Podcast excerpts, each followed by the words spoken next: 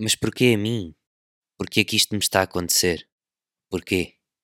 Esta é uma das perguntas que nós mais vezes fazemos quando vivemos situações na vida que encaramos como menos positivas. Mas será mesmo essa a pergunta que nós devemos fazer?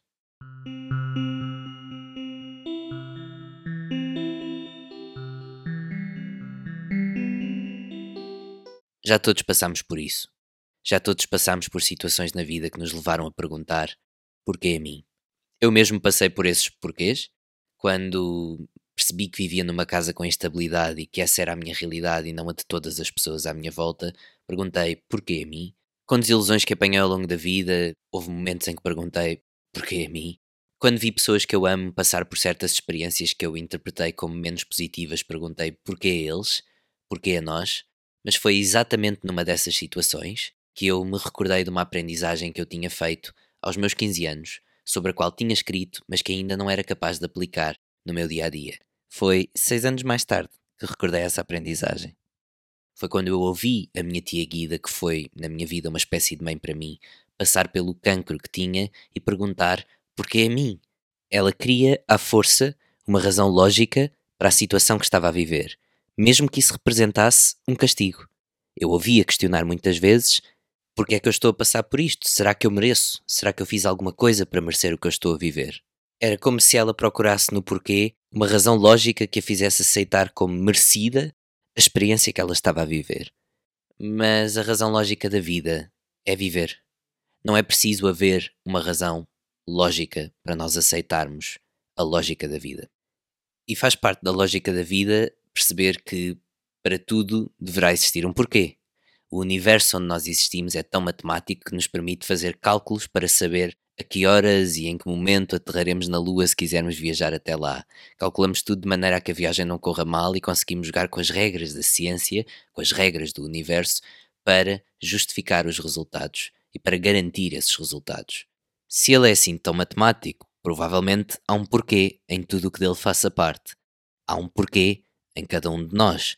Um porquê para uns terem nascido numa família rica, outros numa família pobre, uns terem nascido com saúde, outros sem tanta, uns terem nascido na China, outros em Portugal. Enfim, haverá um porquê.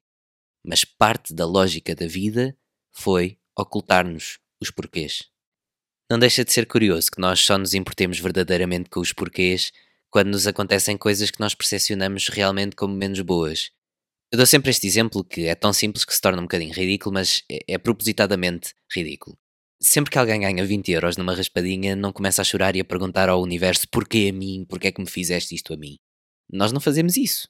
Nós aceitamos aqueles 20 euros e vamos vivê-los como achamos melhor. Guardamos para nós, gastamos, enfim, aceitamos. E este é o ponto.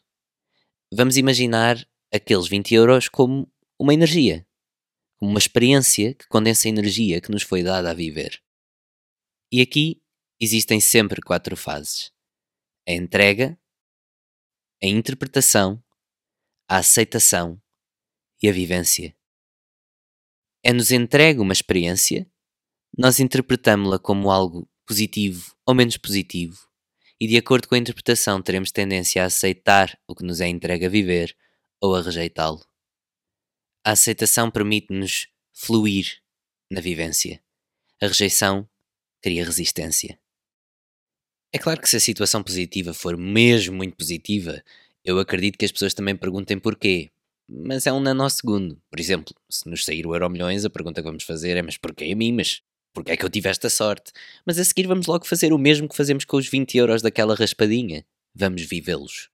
Vamos entregar as casas a quem prometemos casas, vamos comprar coisas a quem gostamos, vamos investir em nós, ou então vamos incumprir as promessas todas e só investir em nós, isso depende do caráter de cada um. Mas acima de tudo, vamos viver aquela energia que nos foi dada a partir daquela experiência. Com as coisas que interpretamos como menos boas, não é sempre assim. Problemas de dinheiro, o fim do relacionamento, problemas de saúde, mas o que é que estas coisas menos boas têm em comum com o euro milhões que nos pode sair e que nos levará ao mesmo porquê? É a aparente ausência de controle de uma situação que nos acontece. E foi perante os porquês que a minha tia começou a questionar, quando confrontada com a aparente ausência de controle que tinha sobre o cancro que estava a viver, que eu, aos meus 21 anos, recordei uma lição que tinha aprendido aos 15 e sobre a qual até tinha escrito, mas que já tinha esquecido. É que na vida, sempre que nos acontece alguma coisa que interpretamos como menos boa, não devemos perguntar porquê. Devemos perguntar para quê.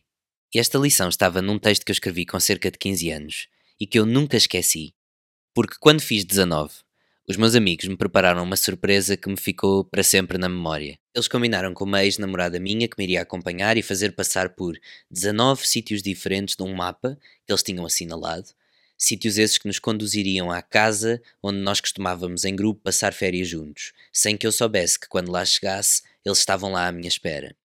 Nesses 19 sítios diferentes eu tinha 19 cartas para abrir, uma por cada sítio, e 19 canções para ouvir, uma por cada carta. Desses 19 textos que eu tinha dentro dos envelopes que eles me prepararam, um deles era meu. Tinha-o escrito com 15 anos e tinha-lhe dado o título de Passado versus Futuro. Porquê versus para quê? De todos os textos, esse foi aquele que me ficou na memória, pelo simples facto de ter sido eu a escrevê-lo. Não por uma questão de ego, mas pelo que me ensinou sobre a escrita. Isso fez-me perceber de uma maneira muito clara, e ainda eu nem sabia que ia ter livros, de como a escrita pode funcionar de uma forma tão potente também para quem a escreve. Tudo aquilo que eu escrevo um dia fará de mim leitor. E por isso responsabiliza-me não só pelo que eu estou a dar ao mundo, mas pelo que eu estou a dar ao meu próprio mundo. Eu nunca mais me esqueci desse texto. E posso não ter percebido porquê, mas entendi para quê que a vida me deu aquele texto naquele momento de maneira tão inesquecível. Para que quando eu ouvisse a minha tia debater-se com os seus porquês, eu lhe recordasse a lição que já existia em mim, mas que eu ainda não conseguia viver. E esta é uma das vantagens de nós vermos a vida como uma escola. É que quando nós amamos muito o colega de carteira que temos ao lado e o queremos ver superar o teste que a vida lhe está a dar a viver, nós vamos preparar a matéria, estudá-la muito bem, para poder partilhar consigo o conhecimento que já adquirimos, para que ele seja bem sucedido. E foi isso que eu fiz com aquela lição de vida. Foi recuperá-la e partilhá-la com a minha tia, que naquele caso era a minha colega de carteira, na sala de aula, que o cancro nos tinha criado. E o que eu lhe disse é o que eu hoje vos digo. Até pode existir um porquê. É provável que exista. O universo é tão matemático que nos faz adivinhar que sim. Mas parte desse porquê é nós não o sabermos.